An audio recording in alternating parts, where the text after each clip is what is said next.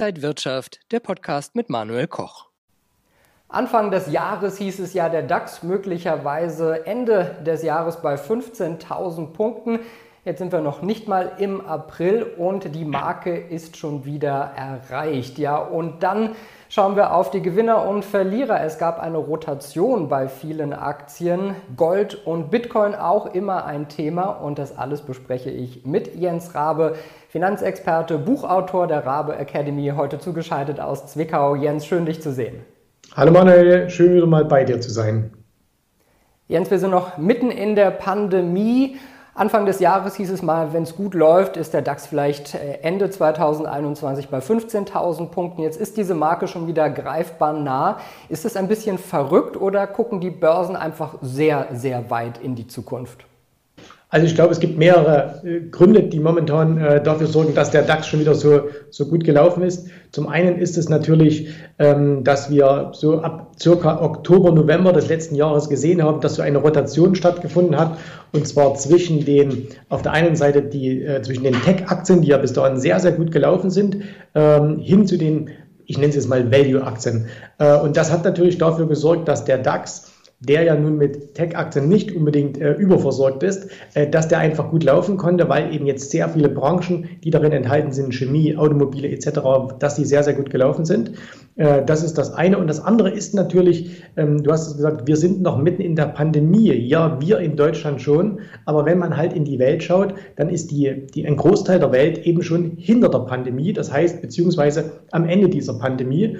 Und äh, unsere, ja, dann doch oftmals kleine Sicht auf Deutschland versperrt uns dann vielleicht manchmal den Blick aufs große Ganze. Ähm, aber die, gerade die großen Industrienationen, Amerika, aber auch äh, viele in Asien und so weiter, da hat man natürlich ähm, Corona schon ein, Stück weit hinter sich gelassen. Und Börsen schauen ja ohnehin immer ein paar Monate in die Zukunft. Wenn wir in die USA schauen, zum einen das Impfen geht da wahnsinnig schnell. Es gibt äh, deutliche Stimuli für die Wirtschaft, für die Menschen. Einige sagen auch, die USA werden aus dieser Krise abermals wieder gestärkt herauskommen. Müssen wir aufpassen, dass wir da nicht äh, überfahren werden oder auf der Autobahn mal überholt werden aus den USA? Nein, ich glaube, wir müssen da nicht aufpassen, weil das ist schon längst geschehen. Also wir sind schon längst äh, vielleicht nicht überfahren, aber zumindest weit, weit überholt worden. Ähm, Corona zeigt im Grunde genommen das ganze Desaster, äh, was wir hier in Europa haben. Äh, wir haben unglaublich viele innovative Firmen, wir haben unglaublich viele innovative Menschen, fleißige Menschen, äh, die gerne etwas machen wollen, aber die ähm, politischen Rahmenbedingungen sind in ganz Europa, jetzt nicht nur in, in Deutschland, sondern in ganz Europa einfach durch eine extrem ausufernde Bürokratie ähm, so hinderlich für die Wirtschaft, äh, dass wir eben tatsächlich überholt wurden. Und ähm, man sagt, man hat ja jetzt in den letzten Monaten immer so gesagt, ja, Corona hat alles beschleunigt. Ähm, viele Branchen sind gestorben, die ohnehin gestorben wären oder die, die schwächer geworden wären. Andere Branchen sind nach vorn gekommen, äh, Geschäftsmodelle sind nach vorn gekommen, ähm, die vielleicht sonst erst in fünf Jahren nach vorn gekommen werden. Und leider ist es aber eben auch so, dass die ganzen Dinge, die bei uns schieflaufen in Europa und natürlich auch in Deutschland, dass da eben Corona das, das wirklich knallhart aufgedeckt hat. Und das ist eben das, äh, das, das Problem auch, was wir in, in Europa hier in Bezug auf die Wirtschaft haben. Das heißt, wir haben die Digitalisierung verpennt, äh, wir sind äh, ja zu schwerfällig durch die Bürokratie. Heißt das auch, dass du in deutsche Aktien jetzt gar nicht so investieren würdest, sondern dass du eher nach, äh, in die USA gucken würdest?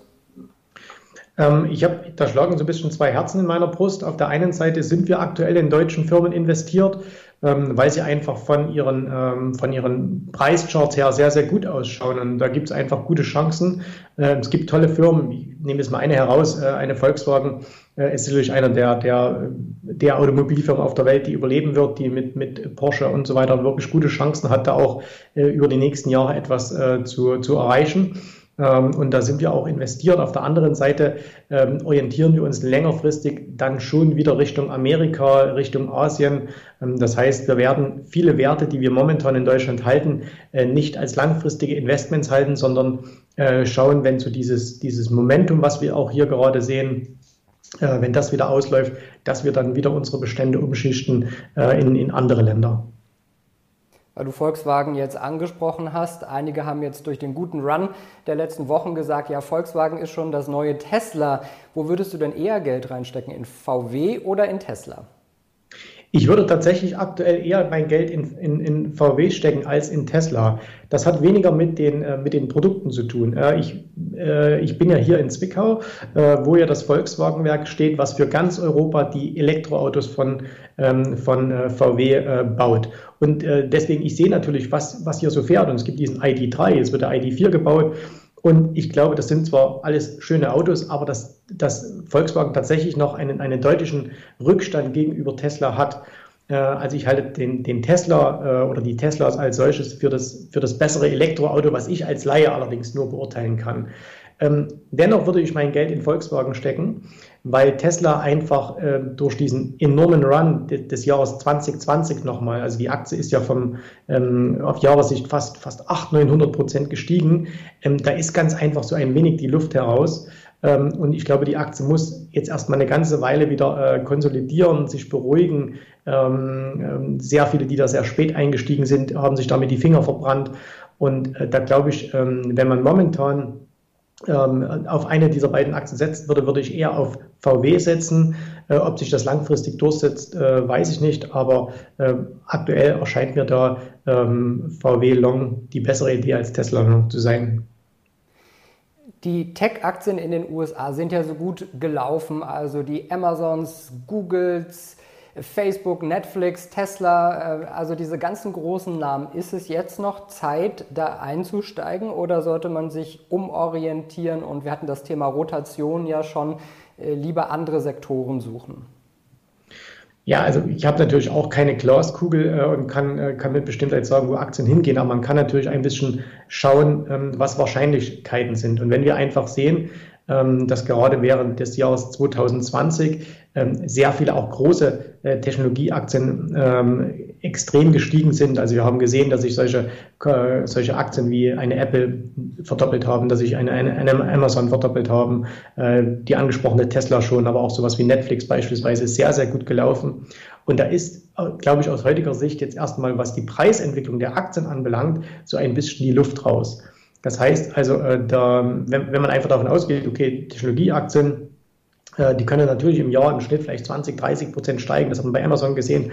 Aber wenn sie halt dann doch mal äh, über, ein, über einen Zeitraum von ein, zwei Jahren ein paar hundert Prozent gestiegen sind, dann wird sich das natürlich nicht fortsetzen. Und wenn wir auch sehen, die Größe, die diese Unternehmen mittlerweile erreicht haben, ähm, eine Apple ist ja nach wie vor, ich glaube, zwei Billionen wert äh, an der Börse, äh, dann ist es natürlich sehr, sehr schwer, hier sehr hohe Kursgewinne zu erzielen, einfach aufgrund der, der Bewertung dieser Unternehmen, dass diese Unternehmen alle fantastisch sind, dass die fantastische Produkte haben, äh, sehr, sehr viel Geld verdienen. Das, das ist die eine Seite der Medaille. Die Aktienbewertung und auch ähm, wie viel institutionelles Geld noch in diese Aktien hineinfließt, ist die andere Seite. Und deswegen glaube ich, dass Technologie als solches nach wie vor der große Renner der nächsten Jahre sein wird, aber äh, dass nach dem Jahrzehnt der, der, ähm, der, der Fatman-Aktien, also alles, was so, gab es so verschiedene Bezeichnungen, ähm, aber diese, diese Handvoll äh, große Aktien, ähm, dass es da jetzt eher so in die zweite Reihe geht und äh, wir vielleicht in, in ähm, fünf Jahren über Firmen sprechen werden, die uns heute noch gar nicht so geläufig sind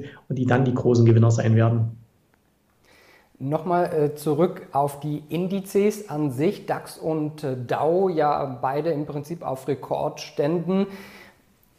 Glaubst du, dass wir Ende des Jahres nochmal 10% vielleicht zulegen können? Ist da noch sehr viel Luft drin?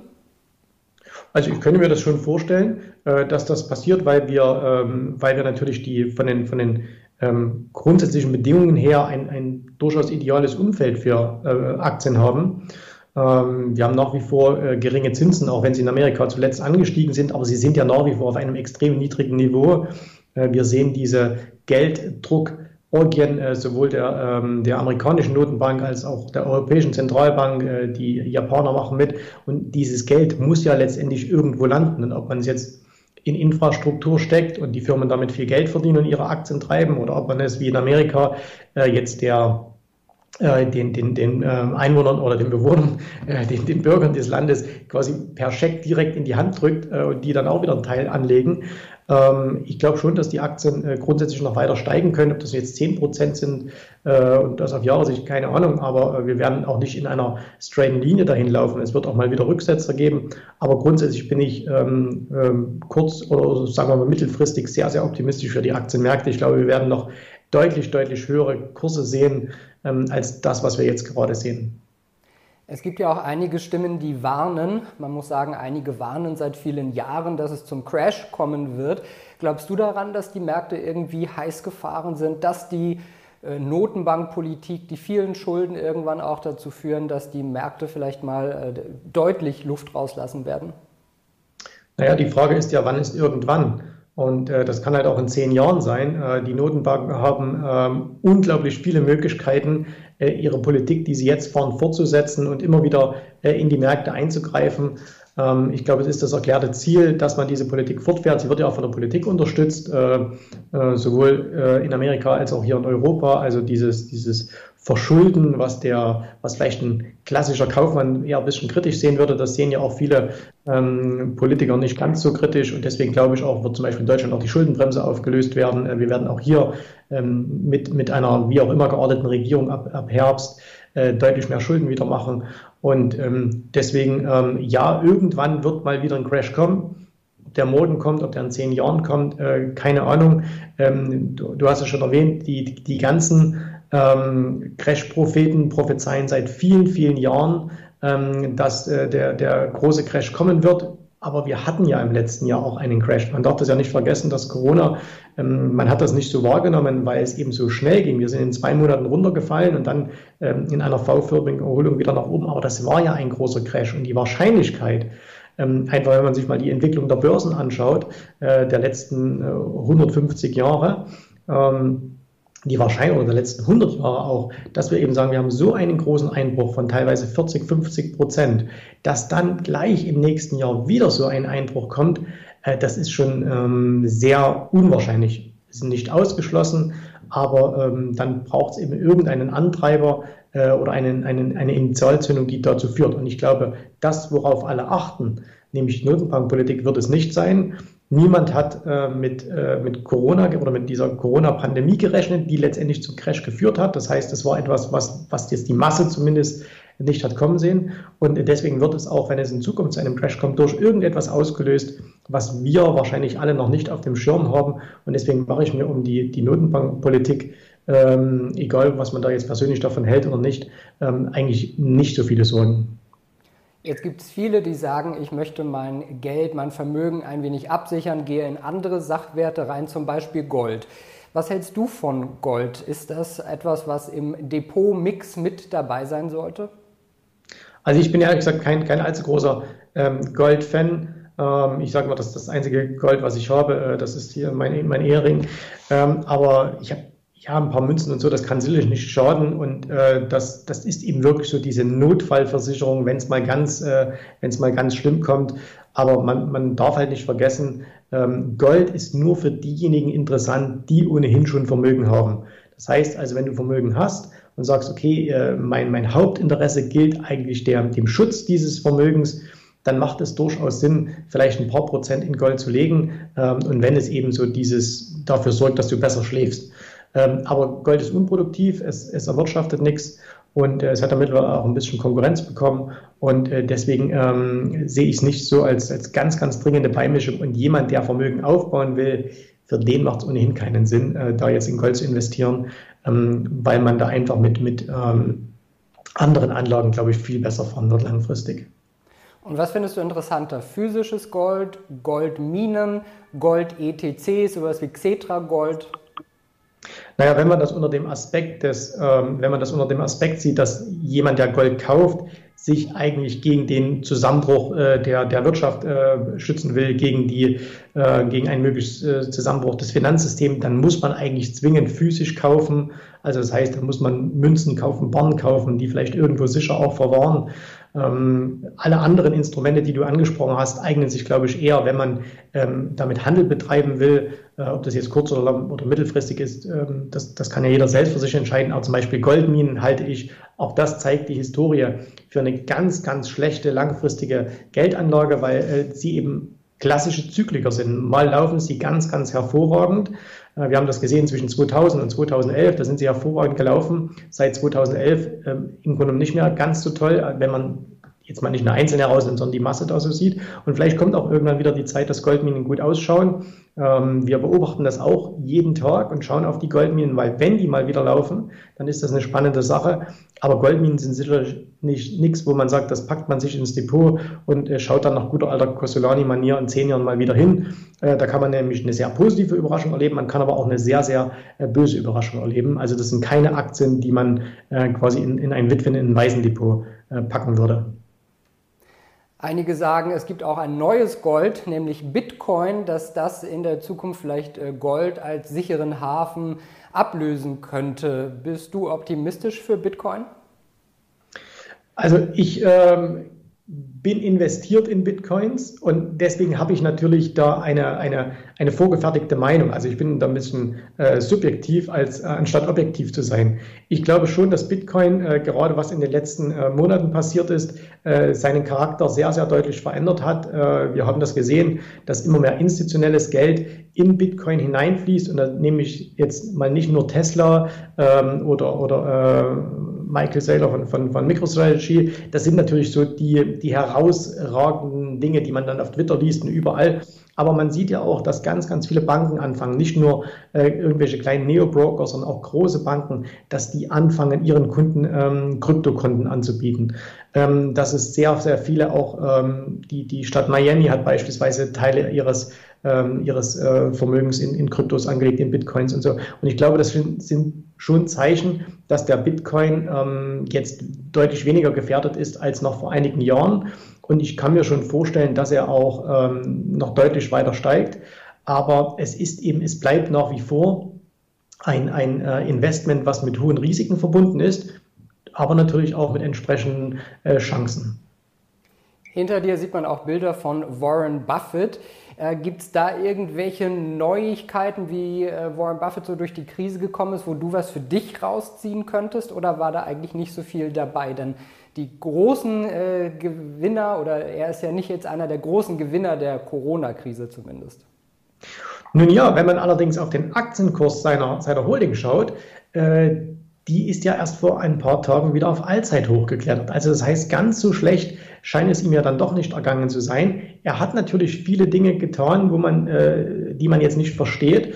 Er sagt, warum hat er genau am Tief seine Fluglinien verkauft? Äh, hätte er sie doch ein paar Wochen, Monate länger gehalten, hätte er, äh, hätte er damit viel, viel bessere Verkaufspreise erzielen können. Aber ähm, was, was wissen wir schon, ähm, was, was er da denkt, was er da tut, äh, wer das, das alles macht. Ähm, ich finde es nach wie vor inspirierend, ähm, was er tut. Nicht so sehr als Anleger, weil wir können uns natürlich als, als private Anleger überhaupt nicht mit jemandem vergleichen, der über äh, solche Instrumente verfügt wie er, der über so eine Historie verfügt wie er, der über so eine Kapitalbasis äh, verfügt wie er. Aber äh, ich finde nach wie vor viele, viele spannende Sachen dabei. Äh, leider wird ja auch in diesem Jahr die Hauptversammlung ähm, wieder nur virtuell stattfinden. Zum ersten Mal nicht in Omaha, sondern äh, ich in, in, Los Angeles. Und, ähm, aber ich werde es mir auf jeden Fall wieder anschauen und bin gespannt, wie das Ganze äh, sein wird. Du gibst auf deinem eigenen YouTube-Kanal ja auch viele Tipps für Anleger, für Trader. Ein äh, Video von dir letztens, da ging es um ähm, darum, wie man mit Verlusten umgeht. Hast du so ein paar kurze Tipps jetzt vielleicht für Zuschauer, wenn äh, die vielleicht jetzt nicht so gut durch die letzten Wochen gekommen sind, wie man damit umgeht? Also ich glaube, die einzigen, die, die nicht gut durch die letzten Wochen gekommen sind, sind diejenigen, die zu spät auf einen extrem schnell fahrenden Zug aufgesprungen waren. Wenn wir uns anschauen, wir hatten im Jahr 2020 ähm, wenig oder einige Aktien, die extrem gut gelaufen sind. Äh, das waren schon die genannten Amazon, Apple und so weiter, aber natürlich auch viele Aktien, die einfach unglaubliche Corona-Gewinner waren. Ich nehme jetzt mal als Beispiel ähm, Zoom Technologies, also äh, Videokonferenzen. Das ist ja auch ein Thema, äh, was, was immer größer geworden ist, was heute auch nicht mehr weggeht. Und viele äh, haben natürlich gedacht, ähm, ja, das ist jetzt eine tolle Story, aber im Grunde nicht so sehr, weil sie das Medium so toll fanden, sondern weil die Aktie so toll gelaufen war. Und sie sind natürlich zu spät aufgesprungen auf diesen Zug und haben nicht verstanden, dass eben, wenn Aktien in einem Jahr mal ein paar hundert Prozent zulegen, dass dann eben das Risiko eines deutlichen Rückschlages enorm hoch ist. Und äh, wer hingegen äh, jetzt sein Depot diversifiziert hat, äh, wer auch ein bisschen indexnah vielleicht äh, investiert hat, der ist ja sehr, sehr gut durch die letzten Monate gekommen. Wir haben jetzt gerade gesehen, der S&P ist, ist nahezu auf Allzeithoch. Du hast den DAX schon angesprochen, äh, den Dow Jones etc. Also das heißt, da ist man ja gut auch durch die letzten Wochen gekommen. Selbst der breite Nasdaq ist zwar gefallen, aber bei weitem nicht so, wie es viele ähm, hochgehypte Aktien des Jahres 2020 getan haben.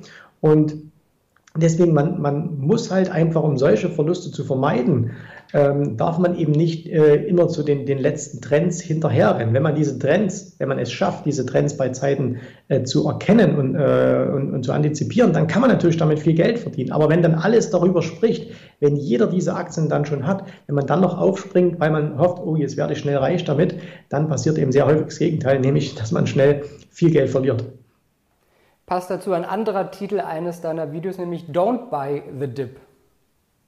Ja, also Buy the Dip ist ja grundsätzlich äh, eine, eine, eine, gute Sache. Ne? Also wenn wir einfach sehen, jeden größeren Rückschlag, äh, den es in den letzten äh, Jahrzehnten an den Aktienmärkten gab, wenn man den gekauft hat, dann ist man langfristig immer gut gefahren. Was allerdings viele eben verwechseln, dass sich diese Aussage, Aktien steigen langfristig und deswegen muss man Rücksetzer kaufen, eben auf den breiten Markt als Ganzes bezieht und nicht auf einzelne Aktien. Und äh, das, das, glaube ich, diesen Fehler haben viele jetzt in den letzten Wochen und Monaten gemacht, dass sie eben diese hochgehypten Aktien äh, beim ersten Rücksetzer äh, oder wenn es mal 10, 15 Prozent runtergegangen ist, gekauft haben und jetzt verwundert schauen, warum ist denn die Aktie jetzt nochmal gefallen und nochmal gefallen.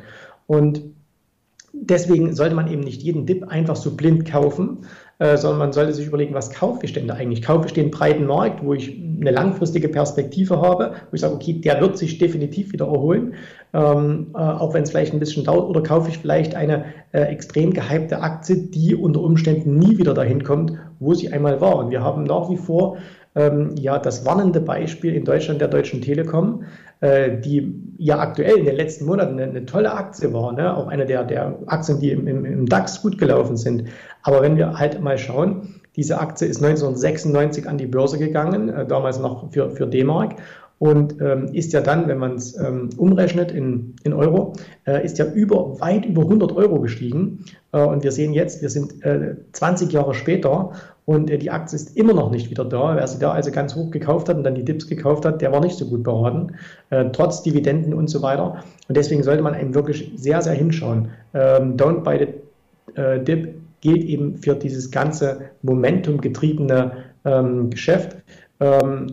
Wie gesagt, diese Aktien sind nicht schlecht, aber man muss sie eben, die muss man wirklich timen. Wer sich das zutraut, sollte das tun. Wer sich das nicht zutraut, äh, der sollte andere äh, Produkte oder andere Aktien handeln.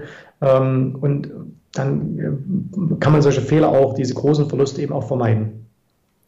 Ja, bei diesem ganzen Telekom-Hype weiß ich noch, dass ich gerne äh, Aktien gekauft hätte. Ich bin auch zu meiner Bank gegangen, aber die haben gesagt, ja, du bist doch noch minderjährig, du kannst hier gar kein Depot bei uns eröffnen. Und dann habe ich das irgendwie auch wieder äh, ja, vertan. Aber äh, im Nachhinein ist es vielleicht dann auch gar nicht so schlecht gewesen, dass ich damals nicht eingestiegen bin.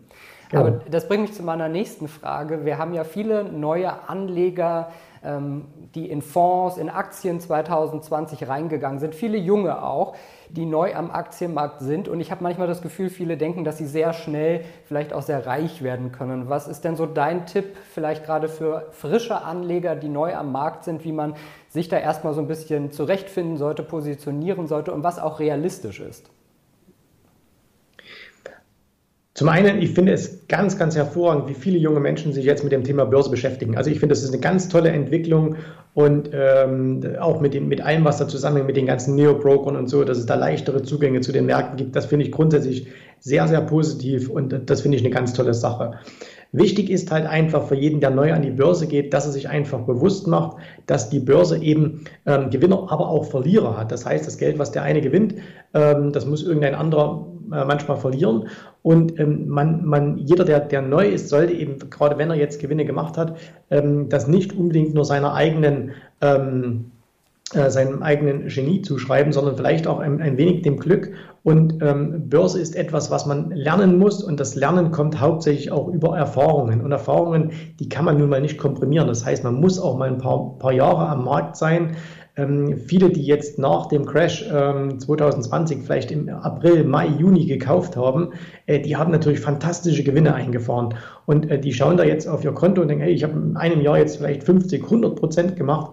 Und äh, so geht das immer so weiter. Und man sollte sich immer bewusst machen, dass selbst die, die Besten der Besten auf der Welt, ähm, dass die äh, Performance äh, oder Performances geschafft haben, die im Bereich 20, 30 Prozent pro Jahr liegt. Und 20 bis 30 Prozent pro Jahr, das ist herausragend. Also wer das über viele Jahre, Jahrzehnte schafft, ähm, der kann wirklich äh, steinreich werden an der Börse. Und äh, es gibt eben bislang noch niemand, äh, der an der Börse ähm, äh, jedes Jahr 100, 200, 300, 500 Prozent gemacht. Das geht mal für, vielleicht für drei, vier Jahre, aber es gab noch niemanden, der das mal über ein Jahrzehnt, zwei oder drei Jahrzehnte gemacht hat. Und das sollte man, man sollte immer ein bisschen realistisch bleiben. Man kann an der Börse sehr schnell sehr viel Geld verdienen, ähm, aber das hat eben oftmals auch ein bisschen mit Glück zu tun, was völlig okay ist. Aber man sollte eben nicht immer sagen, ah, das ist mein Glück und ich, äh, das ist mein Können und ich kann jetzt jedes Jahr irgendwie 100 oder 200 Prozent machen. Ne? Das ist eben, äh, äh, das mag auch einige geben, aber für die, für die, für die meisten von uns ist das eben ein unrealistisches Ziel und wer dem nachrennt, äh, der geht meist zu große Risiken ein und die gehen halt dann auch irgendwann mal nach hinten los.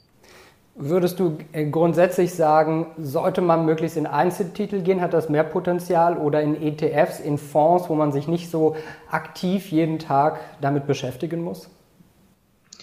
Ja, das ist ja so eine, so eine, grundsätzliche Diskussion. Die einen sagen, du darfst nur ETFs machen, andere sagen, nein, ich will auch einzelne Aktien machen. Äh, ich glaube, das hängt sehr davon ab, wie intensiv du dich mit der Börse beschäftigen möchtest. Wenn jemand sagt, er hat, äh, er, er hat verstanden, dass man äh, mit einer Beteiligung an Unternehmen langfristig Vermögen aufbauen kann, er will sich aber gar nicht intensiv um diese Sachen kümmern, der ist sicherlich mit einem ETF oder mit mehreren ETF, mit Sparplänen darauf sehr, sehr gut beraten und ähm, warum sollte der was anderes machen? Wenn jemand sagt, okay, äh, er möchte in, in, die Materie tiefer eindringen, er möchte mehr verstehen, er möchte mehr tun, äh, dann ist er ähm, natürlich mit Einzelaktien besser beraten. Es macht ja auch Spaß, sich mit Wirtschaft zu beschäftigen, ist ja auch was Spannendes. Also das hängt sehr davon ab, wie, wie viel Zeit möchtest du persönlich äh, investieren? Wie viel Geld hast du auch zur Verfügung? Was ist dein Fokus? Äh, ist es dein, dein Beruf wichtig oder dein Studium? Ähm, vielleicht gibt es jemanden, der sagt, hey, ich bin schon eh Privatier, ich habe Zeit. Äh, der, der kann natürlich viel eher äh, vielleicht in einzelne Aktien gehen, als jemand, der sagt, ich habe überhaupt keine Zeit, ich möchte aber trotzdem am Markt oder an dieser, an dieser Marktentwicklung teilhaben. Jens, ich danke dir wieder sehr für deine ganzen Einblicke, deine Meinung und deine Prognosen. Und ja, wenn es danach geht, haben wir auch wieder 2021 ein sehr ordentliches Börsenjahr vor uns. Also dann hoffe ich mal, dass ich, äh, wir können es ja dann eh nur rückblickend sagen, nicht, nicht ganz daneben lag mit dem, was ich erwartet habe. Und äh, wir können uns ja dann ähm, später nochmal sprechen und äh, also in ein paar Monaten und können mal schauen, was daraus geworden ist. Vielen Dank, dass ich bei dir sein durfte. Danke dir, Jens. Das war Jens Rabe, Buchautor und Experte der Rabe Academy. Jens, danke und äh, liebe Zuschauer, danke Ihnen und euch fürs Interesse. Bis zum nächsten Mal. Alles Gute.